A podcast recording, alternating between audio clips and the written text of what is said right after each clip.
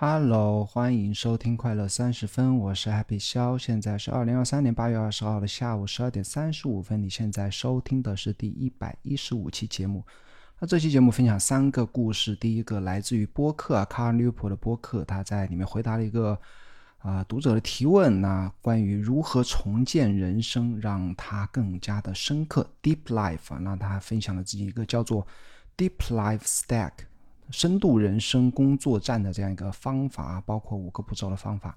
那第二个故事是 Patrick O'Shaughnessy 他的一条推文呐，或者或者或者说发布在推特的一个文章。那他自己定义了什么是一生的事业 （Life's Work）。我觉得这个对我非常有啊借鉴意义。然后最后跟你分享一下，上周我也是在一期播客里听到的啊，叫做 Said。Bucky 这样一个巴基斯坦裔的美国移民，他如何在三十岁之前通过互联网赚到了自己的第一个一千万美金，非常厉害的，然后值得我们学习的一个啊人吧。OK，那首先和你分享一下什么是啊从 Life's a Deep Life Stack，如何重建人生，让它更加深刻。那卡纽珀的 Deep Question 播客是。关于一个个人效率吧，我觉得还不只是个人效率，就是说如何让你啊获得更加有深刻、更加有意义的人生这样一档播客啊。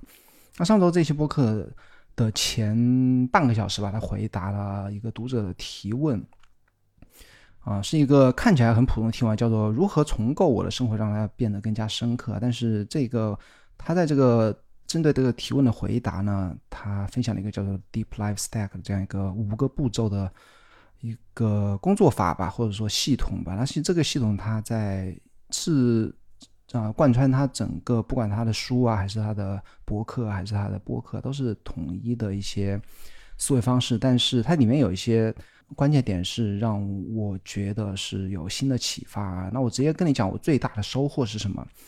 其实提到重构啊，rebuild，看起来就是从底部全部推翻、推倒重来，然后改彻底改变自己人生，对不对？那卡尔纽普就说，那基本上说你不可能就是一下子也，你也不应该也不要去突然就做出非常大的改动啊，比方说换工作，或者说你要开始一个新的事业，或者搬到另外一个城市、一个国家。而你应该怎么做呢？你需要从小的纪律开始啊，逐渐养成习惯，建立自己信心啊，不要一开始就做出巨大的改变。OK，那这个 Deep Life Stack，呃，深度人生工作站，哎，我老是有不同的翻译啊，但是无所谓，你知道它叫什么就好啊。它这个工作站有哪五个步骤呢？我觉得说的非常棒啊，我自己也可以好好的再来思考一下。首先，第一个是。纪律，纪律不是你做的事情，而是一种自我认同。怎么理解呢？就是说不是你每天去早起阅读，不是你每天去锻炼身体，而是当你连续做这些事情的时候，你开始知道自己可以做困难的事情，你知道你有能力去约束自己，去开始一种完全不同的生活方式。那他这样说，他首先你要给自己安排一些。需要遵守纪律的任务不能不要太琐碎，也不要太难，适当的难度将确保你每天都有进步。你所要做的事情是建立一个有纪律的身份，对不对？就像我刚才说的，你要建立一个自信，你知道自己是可以做这些有纪律的事情的人啊，建立一个根本。你而且后面又提到啊一些嗯具体的方法，比方说你记录日常纪律和价值观的笔记本或文件夹，这个也是他经常说所说的一些细节啊。但今天我们不讨论细节。卡女朋友说，如果你不建立你的基础层，你就无法彻底重构你的生活。比方说辞职啊，搬到新的地方啊，这些等等都无法让你重新开始。你要重新开始，只能做什么？只能开始有纪律的做一些遵守纪律的任务啊。然后第二点是价值，为什么要做那些事情呢？你或者说你要做哪一些事情呢？你需要确定什么对你重要，你要确定你的价值观。然后确立价值观，你需要非常正正实啊和诚实的来面对自己啊。然后你在确定你的纪律的时候，你要确保你所有的决定都是符合你的准则，即使它很困难、很可怕，就是你所有的选择都要基于你的价值观，并且呢，确定价值观有助于确保你的日常啊、日常生活，然后引领你向更远大的目标迈进。就是说，你平时做的事情都是朝着你的价值观、朝着你的目标前进的，并且呢，如果你生活中的其他一切都崩溃了啊。全部都外部的原因也好，是运气也好，都会有一些啊挫败感或失败感的话，纪律和价值这两个层面将永远是你的支柱啊。纪律，你知道你可以继续保持自己的步调去做对自己有意义的事情，然后你的价值观，你知道要去往哪个方向努力，这个将是你哪怕一切都崩坏了，但将将是支持你的支柱。第三个是冷静啊。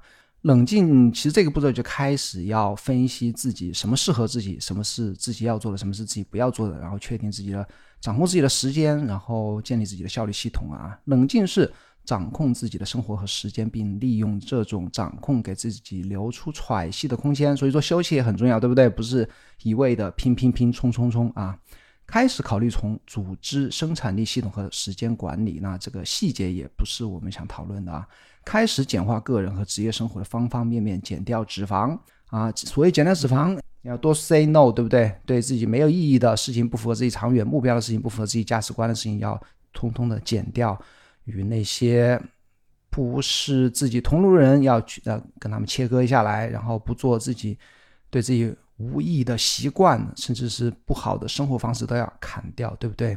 目标是什么？目标是给自己留出空间，并开始考虑生活中更大的变化。接下来就是下一步，确立价值观之后，你需要冷静的给自己留出更多时间和空间，然后来给自己的更大变化做出准备。所以说呢，建立这前三个层次啊，纪律、价值观和冷静呢，可能需要六个月到一年的时间，对不对？然后下一步是干什么？下一步就是要计划如何来改变呢？啊，下一步第四步就是计划，将你的生活分为几个方面，并确定你在哪些方面要做出改变。举例是什么呢？比方说你要搬到离家更近的，搬到离家更近的地方，对不对？更多的参与社区活动或者更换工作，甚至是更换自己的工作的领域啊。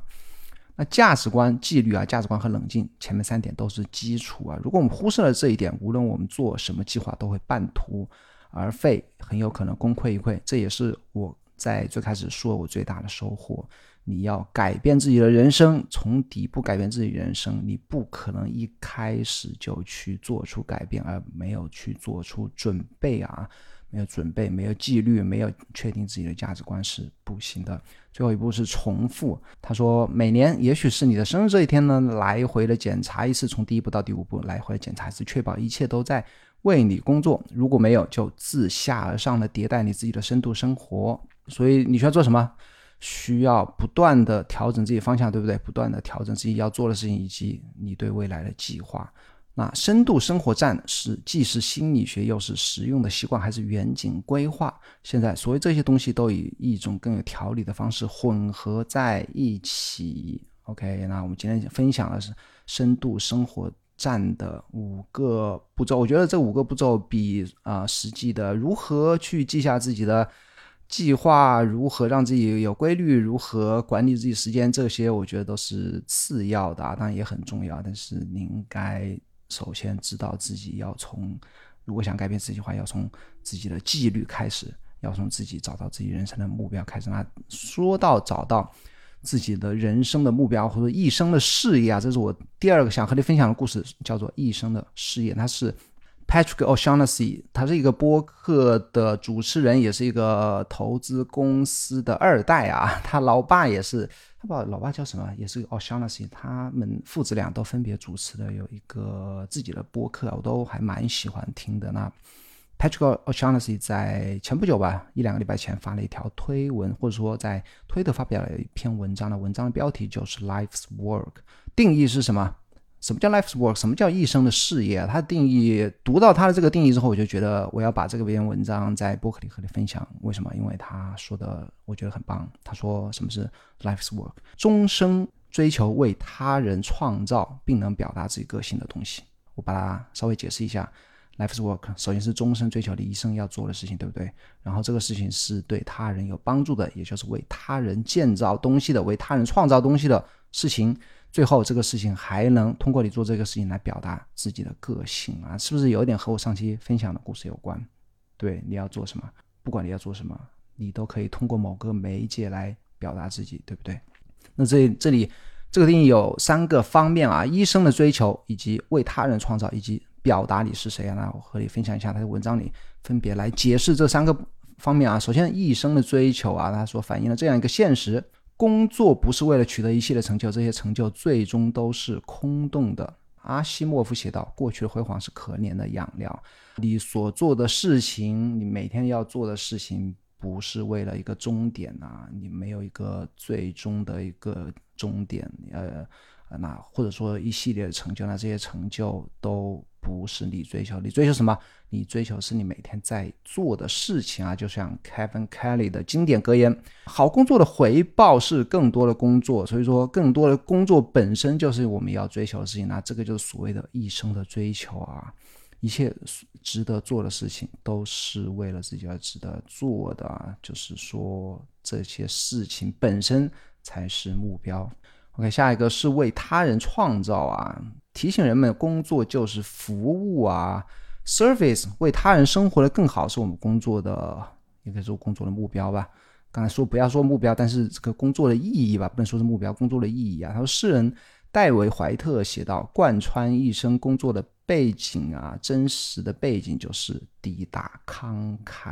换句话说，你一生工作的背景或者说意义啊，就是慷慨的为他人服务。”乔布斯也认为这是一个核心的理念啊。他说：“一旦你发现一个简单的事实，那这这个这句话经常被引用啊。他好像他在他的《乔布斯传》里面也提到过。他这样，他曾经说过这样一段话：一旦你发现一个简单的事实，那就是你周围被你所称为生活的一切东西，都是由并不比你聪明的人创造出来的，而你可以改变它，影响它。”你可以创造出属于自己的东西，并为他人所使用。一旦你明白了这一点，你就再也不会和以前一样了。乔布斯一生所追求的也是为他人而创造啊！啊，最后。哦，肖老师也说啊，他是他说我曾经读过最重要的一句话，出自于《奥义书》这样一本书。他说，那些认识到所有生命都是一个整体的人，在其他任何地方都是是自在的。所有的生命都是一个整体啊，在所有生命中都能看到自己。与饥饿者分享食物的人保护了我，不与饥饿者分享食物的人被我所吞噬。我就是这个世界，我吞噬这个世界。明白这一点的人才能理解生命。他这一段话其实有一点拗口啊，但是我不知道这一段话，这个书是不是非洲人写？但是非洲有一句话，叫做 “one for all, all for one”。它这是一个非洲部落哇，我我应该做更多一点的背景调查，但是我记得我曾经查过啊 “one for all, all for”。它是一个非洲部落一个格言啊，意思什么呢？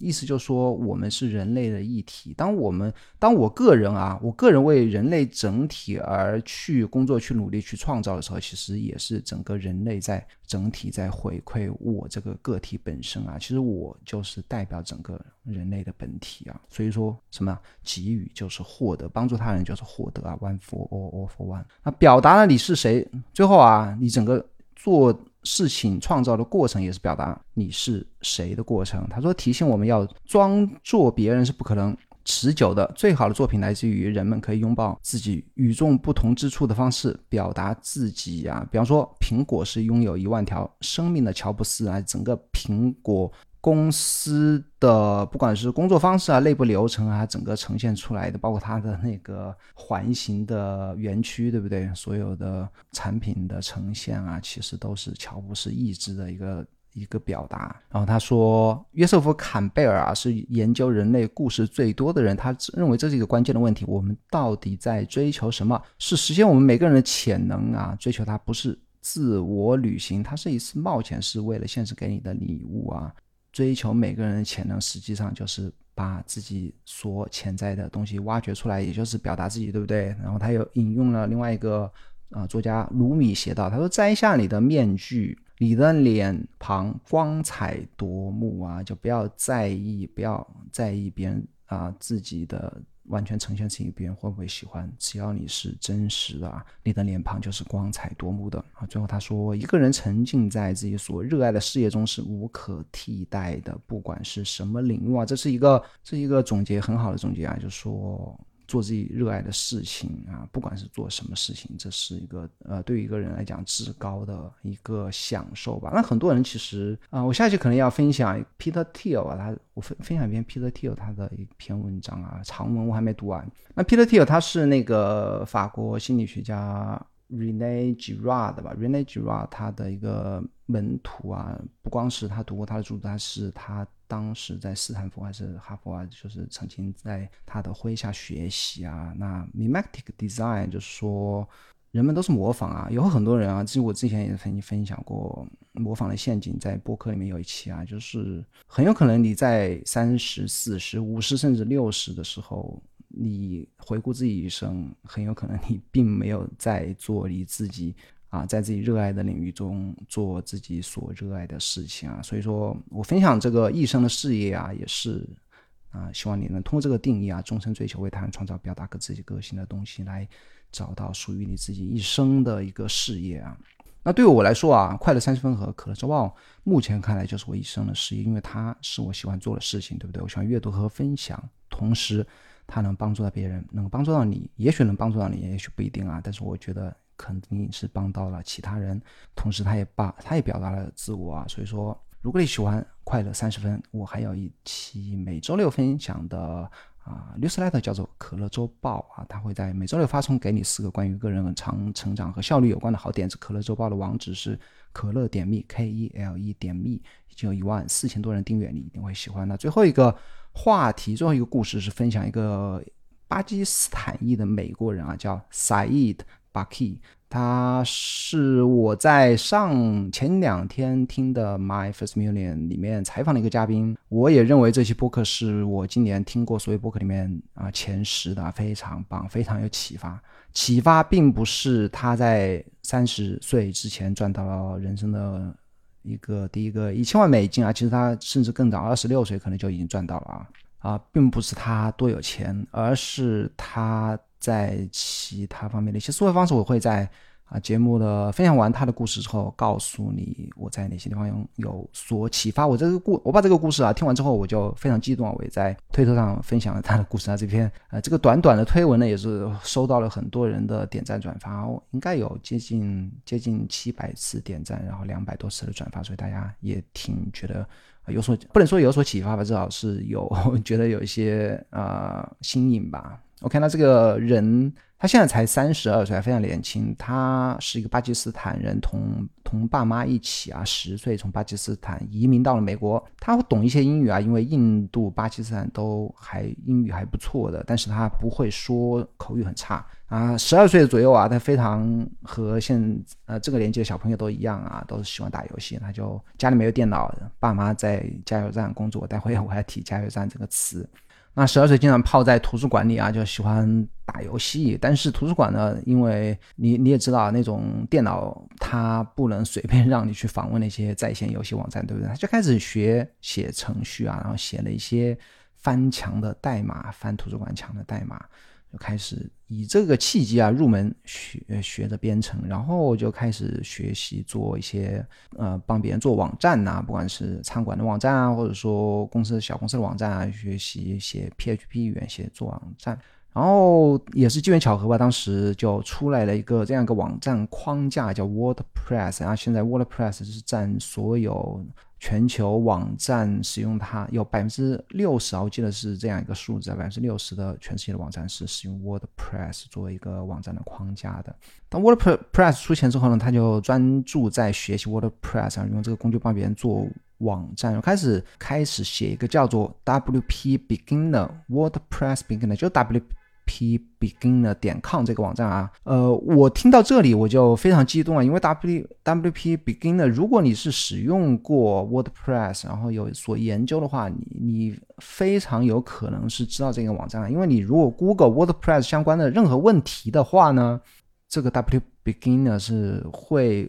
非常大的几率出现在 Google 搜索结果的前面的排行前前。嗯，我在推文里也写到，因为它的 SEO 非常的厉害啊，所以说这个撒意的是非常擅长 SEO，包括他整个财富的积累都和 SEO 有关啊。刚开始做这个做这个网站之后呢，然后就通过他的这个网站的。流量呢，给一些 WordPress 插件就带去了很大流量啊。他们也是到至今为止也是通过这些流量能够获得一些抽成啊，别人销售的抽成。因为 WordPress 它有非常非常非常非常多的插件啊，大部分插件也都是有收费版本，有也有免费版本的，有很多收费版本的。然后他开始收购一些。比方说叫 W4 呃 WP4 嘛，就是让你在这个 WordPress 网站上做一些表格的这样一个插件啊。那至今这个插件依仍然是它主要的收入来源之一啊。它不断的收购插件，然后自己的这个 WP Beginner 也不断的给自己的这些插件的公司带去流量啊，就靠这样啊这一件事情呢就赚到了。他现在应该年入一千万美金以上啊。然后他现在又买了十几个加油站。我在分分享完这个故事之后呢，就有啊推特的朋友在推特回复啊，他说印巴人印巴人的一个命中的归宿都是逃不开加油站，因为他们都去移民美国之后都喜欢在加油站工作，并且有钱之后也喜欢收购加油站，对不对？我觉得那亚裔是不是都逃不过小超市的一个宿，或者说呃中国中餐馆的一个宿命，对不对？OK，那并且啊，他才三十二岁。那其实我是简单的在推特分享了一下他的这样一个经历。那其实他在播客里面其实聊到很多细节啊，与他本身这个简短的经历无关的一些或有关吧。但是我们也提到一些细节是让我收获最大的啊。比方他的成长之路啊，或者他的经营之道吧，经营之路是一条什么样的一个路线呢？首先他是解决自己问题，对不对？我想要翻墙，我想要打游戏。然后就开始学习技术。当他学习技术之后，然后就发现可以解决别人的问题，这是一个很好启发。我觉得，如果你有某项技能，别人需要，而且别人愿意付钱让你借用你的技能，或者用你的技能帮他们解决问题的话，这是一个很好的。开始创业的契机。当你可以在互联网上或者现实生活中赚到一块钱的话，我觉得你就有能力啊，赚到一百块钱、一千块钱、一万块钱、一千万块钱，这是一个很好的开始啊。当你开始有能力开始赚钱的时候，你就要想办法如何赚更多的钱，对不对？那撒意的就是开始帮别人写网站之后，就开始哎，利用互联网，是不是可以利用搜索引擎就可以？为自己找来更多的客户呢？通过广告来为自己找来更多的客户，这就是他后面不断去做的事情啊，不断的升级自己的技能和生意的规模啊啊，其中还有一个提到了是与他购买加油站有关的啊，他是在年轻的时候已经有一点小小的生意上的成就啊，就找到自己的人生导师，那人生导师是与互联网完全无关的这样一个，也是巴基斯坦人吧。他们就有共同兴共同的兴趣啊，因为印度和巴基斯坦那边他特别喜欢打那个板球啊，反正就喜欢特别喜欢打打板球。那这个叔叔级别的人物呢，是一个地产地产业的经营者啊，就经常和赛义的一起去看板板球比赛。当然也是耳濡目染啊，或者说就给他的很多生意上或者说一些经营，最主要的是啊，是关于理财方面的一些建议啊。我相信，只要是那个移民的二代啊，或者说一代，都不管是哪个族裔的，都是非常用功的、非常刻苦的，也是非常节俭的。但节俭是不会让你的钱继续生钱的。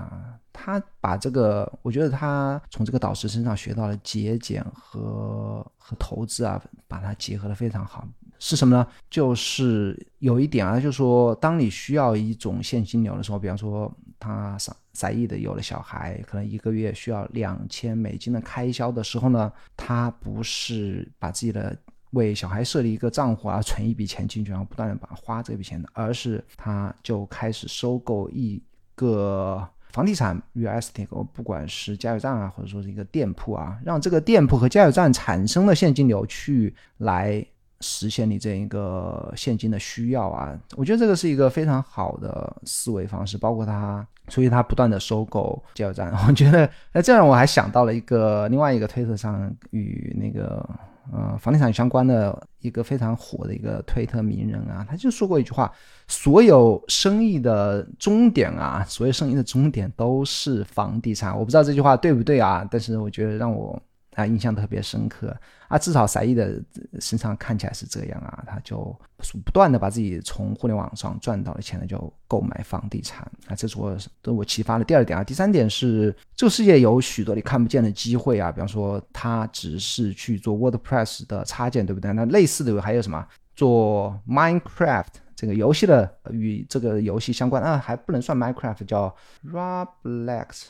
也是一个非常火的一个呃，Minecraft，呃，我的世界差不多一个游戏吧。它就是很多人做这些游戏的皮肤，或者说做游戏的道具啊，也是赚了非常非常多钱。包括还有做那个加拿大的那个叫做什么，加拿大那个电商网站，哎呀，就做这些网站的一些插件吧，做这些电商网站的一些插件。